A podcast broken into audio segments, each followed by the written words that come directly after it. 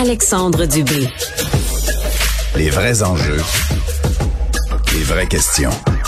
Cube Radio. Les affaires publiques n'ont plus de secret pour lui. Il analyse l'actualité. Il sépare les faits des rumeurs. Il n'a qu'une seule parole, celle que vous entendez. Alexandre Dubé. Jeudi 11 août, bonjour tout le monde, j'espère que vous allez bien. Encore une fois, on a une émission extrêmement chargée pour vous. Euh, beaucoup de choses dans l'actualité, notamment cette chasse à l'homme qui se poursuit pour retrouver un prisonnier de 42 ans considéré comme dangereux et possiblement armé dans le Bas-Saint-Laurent. Il s'appelle Jérôme Vincent Vaillancourt. Il est recherché présentement pour euh, liberté illégale. On va d'ailleurs tout de suite euh, aller aux nouvelles avec le chef de pupitre et l'excellent journaliste de TVA dans l'Est du Québec, Simon Gamache-Fortin. Salut Simon.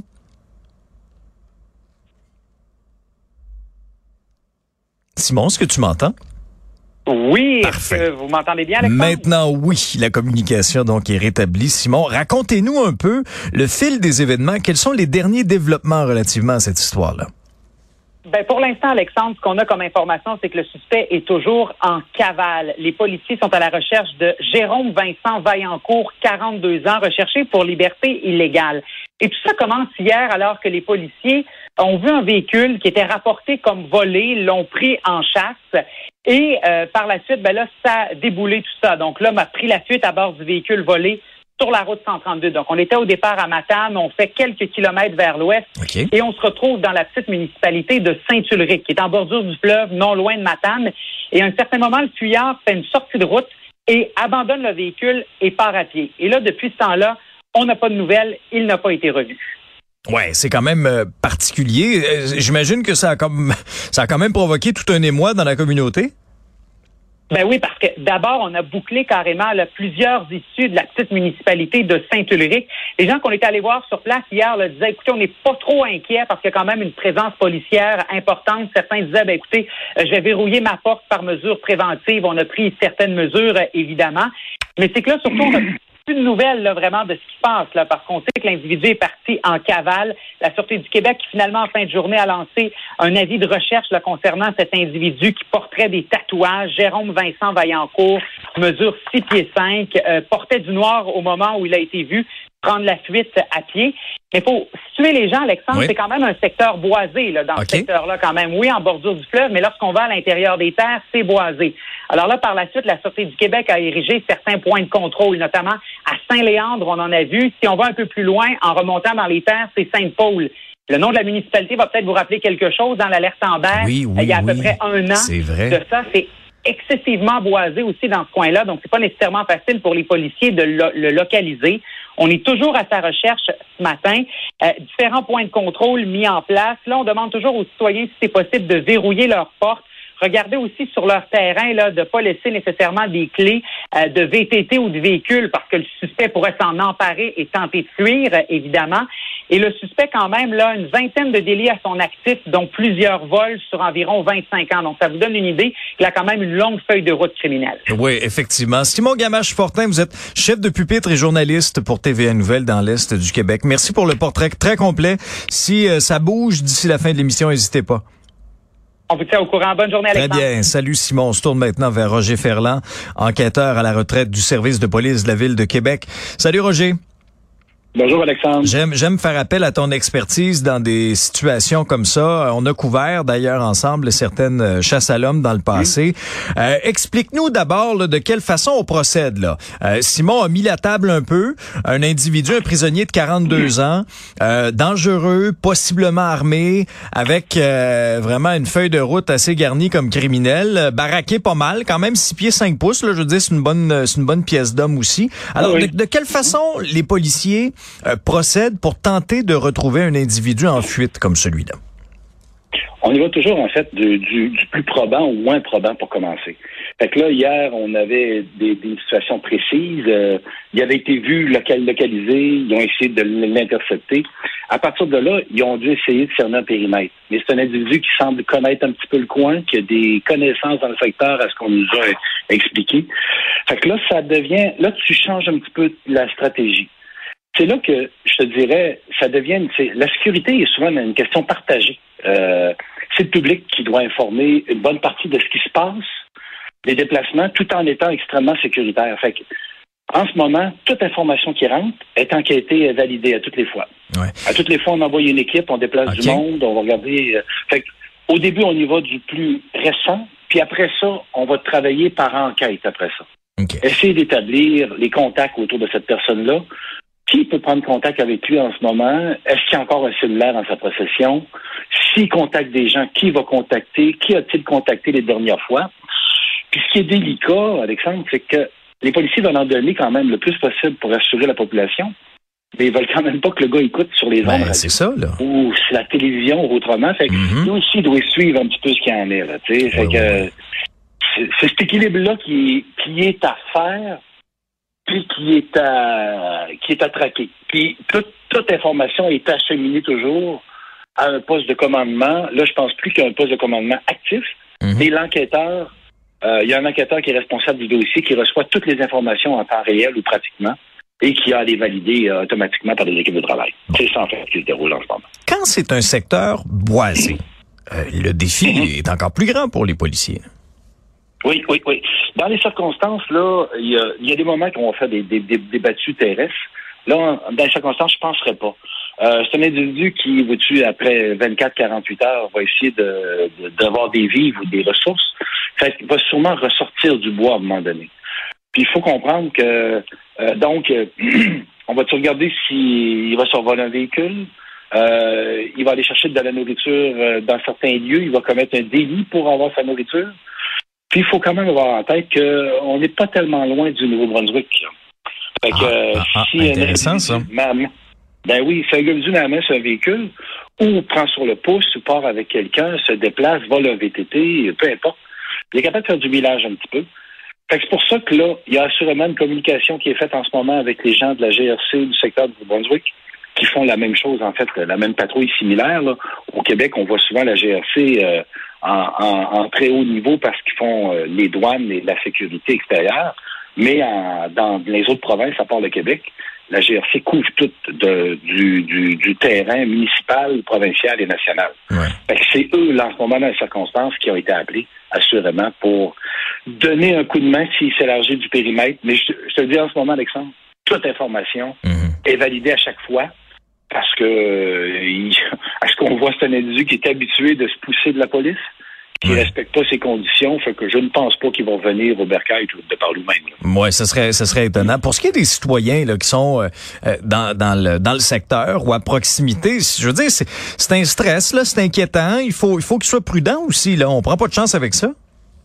Oui, tout à fait. Même si la feuille de route de ce gars-là n'est pas une feuille de route de quelqu'un qui va agresser le public, il y avait une possibilité qu'il soit armé. Est-ce que c'est armé d'un couteau, d'un bâton, ou en tout cas, euh, ou d'une arme? Rien n'est précisé pour l'instant par la Société de Québec. Là, il est désespéré. Mais de... Ben, c'est ça. C'est ça l'affaire. C'est que là, ce gars-là, euh, même si c'est juste un tournevis d'un main, s'il décide qu'il veut prendre ton char, ben, tu vas le laisser prendre ton char.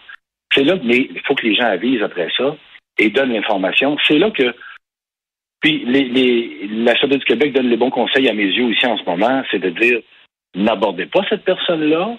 Observez, il y a quand même une chaîne particulière, un grand 6 pieds 5 mhm. euh, avec des tatous, on le remarque. C'est ça.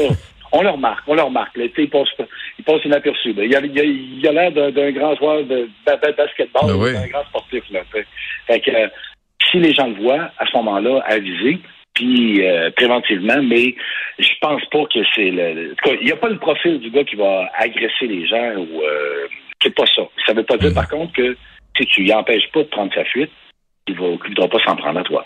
C'est ça la, limite. Exactement. On a on a couvert ensemble notamment euh, bon les histoires euh, du côté de, de Saint-Apollinaire euh, lorsqu'on mm-hmm. cherchait là c'est un contexte qui est bien différent bien sûr.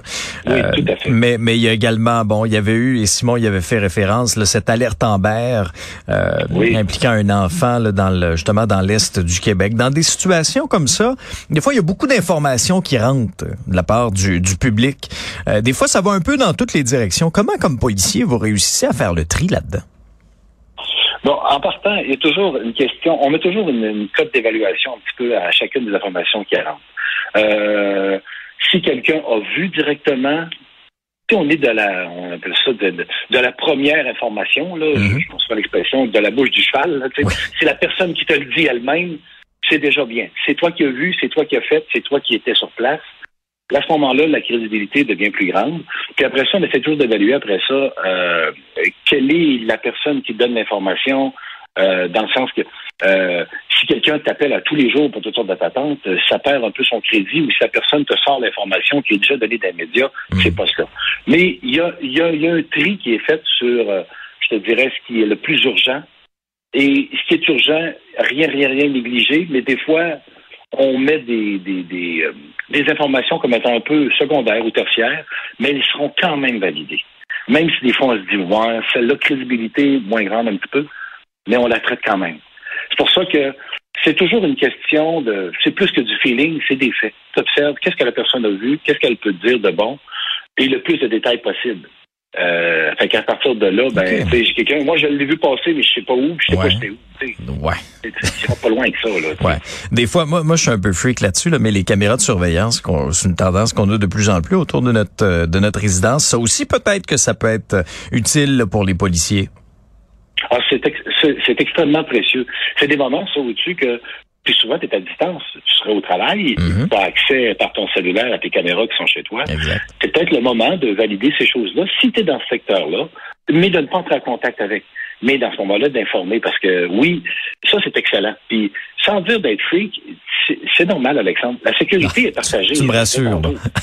tu me rassures, Roger. Non, je, je suis en train de me construire une nouvelle une résidence secondaire, puis j'y pense moi-même. Il y avait des caméras. Je vais, faire, je vais faire écouter le tape à Mme Dubé, là, des fois qu'il trouve que j'exagère.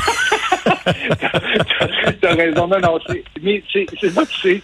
Ça peut pas, on peut pas les policiers en cacher un derrière chacun des arbres en ce moment. Mm. Euh, c'est pour ça que euh, si les gens ont des, ont des chalets, des caches, euh, des, des, des, des, des, caméras pour la chasse, il y a souvent des gens qui préparent aussi le gibier en ce moment-ci. C'est le temps de pas entrer en contact avec l'individu, je le répète, ouais. mais de, de donner l'information, euh, puis de l'activer. Tu vois, tiens, ma caméra tu marché, ça a-tu bougé, allez voir ce qu'il y a d'enregistré. Puis même si c'est en retard, au moins ça donne une idée des déplacements.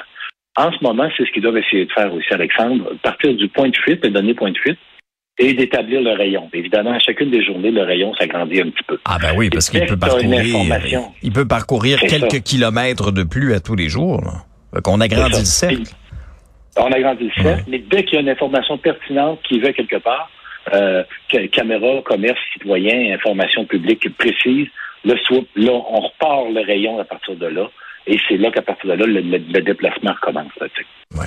euh, c'est ça. Non, euh, beaucoup de travail encore. Là. Je pense qu'ils vont être en, en patrouille terrestre.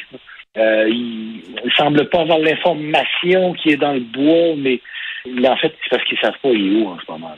Ouais. C'est ça qui est le, le, le, Mais ils vont avoir besoin de nourriture, de vivre puis de ressortir, puis en cavale, c'est pas toujours le fun. C'est ça, parce qu'on peut pas, on peut pas durer non plus là. Je veux dire, euh, pendant là, des semaines et des semaines sans manger dans le bois, à moins que tu sois vraiment un survivaliste là, puis que t'aies des connaissances euh, euh, vraiment là, très très très pointilleuses. moi, je veux dire, ce fruit-là, il est-tu bon, ce champignon-là, c'est-tu bon? Je veux dire, à un moment donné là, à moins que tu sois vraiment là très très très connaisseur de la survie en forêt, à un moment donné, il va falloir que tu manges, il va falloir que tu boives, et, et c'est peut-être là oui. à ce moment-là que les gens vont faire des erreurs. Puis aussi, je sais pas, Roger, de, de, ton, ton, ton, expertise aussi, mais tu sais, puis on a juste à, à, se transposer ça dans notre vie de tous les jours. Là, si on mange pas pendant plusieurs heures, si on ne boit pas pendant plusieurs heures, à un moment donné, notre jugement est affecté aussi.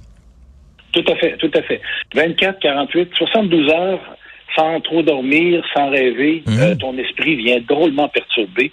Euh, man manquer d'eau pendant euh, une douzaine d'heures, quand tu ton, ton tu manques d'eau, tu manques de sucre, le cerveau fonctionne au sucre, là, là tu sais, euh, pour euh, être efficace. Ouais. Je peux dire que la, la, personne réfléchit moins bien, pense moins bien, euh, sa capacité de réfléchir, mmh. c'est là où effectivement des erreurs peuvent apparaître.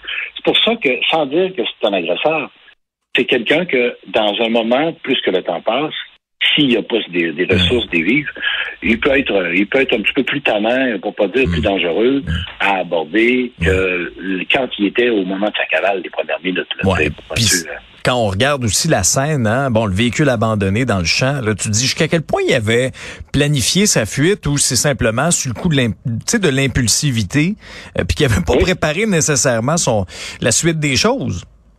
Oui, tu expliques, c'est un point que, peut-être quand je regardais le journal, la question, je me suis dit, comment est-ce qu'il a fait de faire son embardé, ce gars-là? Qu'est-ce mm-hmm. qui l'a amené là? Est-ce qu'il était distrait? Est-ce qu'il était justement en train de, d'être en fuite depuis, parce que ça fait quand même, on s'entend, ça fait quelques heures qu'il est en fuite, ce gars-là, mm-hmm. parce que il a fallu qu'il se représente pas au centre de détention. Le centre de détention a fait émettre un mandat. Alors, il se passe 8, 12, 24 heures à peu près avant l'heure de départ. Fait que euh, ça fait déjà un bout de temps qu'il est en cavale. Là, on sait qu'il est à bord d'un véhicule volé, qui était du moins à bord d'un véhicule volé, donc il est capable de le refaire. Mais comment ça qu'il a perdu le contrôle de ce char-là? Là, Dans l'auto, il y a sûrement des petites traces, des indices que les policiers ne, dévoilent pas pour l'instant, mais qui permettent de comprendre comment il a survécu dans les minutes qui ont précédé, qu'est-ce qu'il a fait avec ça, puis qu'est-ce qu'il peut prétendre de faire dans les prochaines heures. C'est pour ça que euh, sa liste, sa liste d'amis, sa liste de contacts, ces gens-là ont besoin de ressources. C'est sûrement tous des éléments enquêtés en ce moment. Très intéressant, euh, Roger. Merci beaucoup pour ton expertise encore une fois. Parfait. Bonne journée à vous. À bientôt. Salut.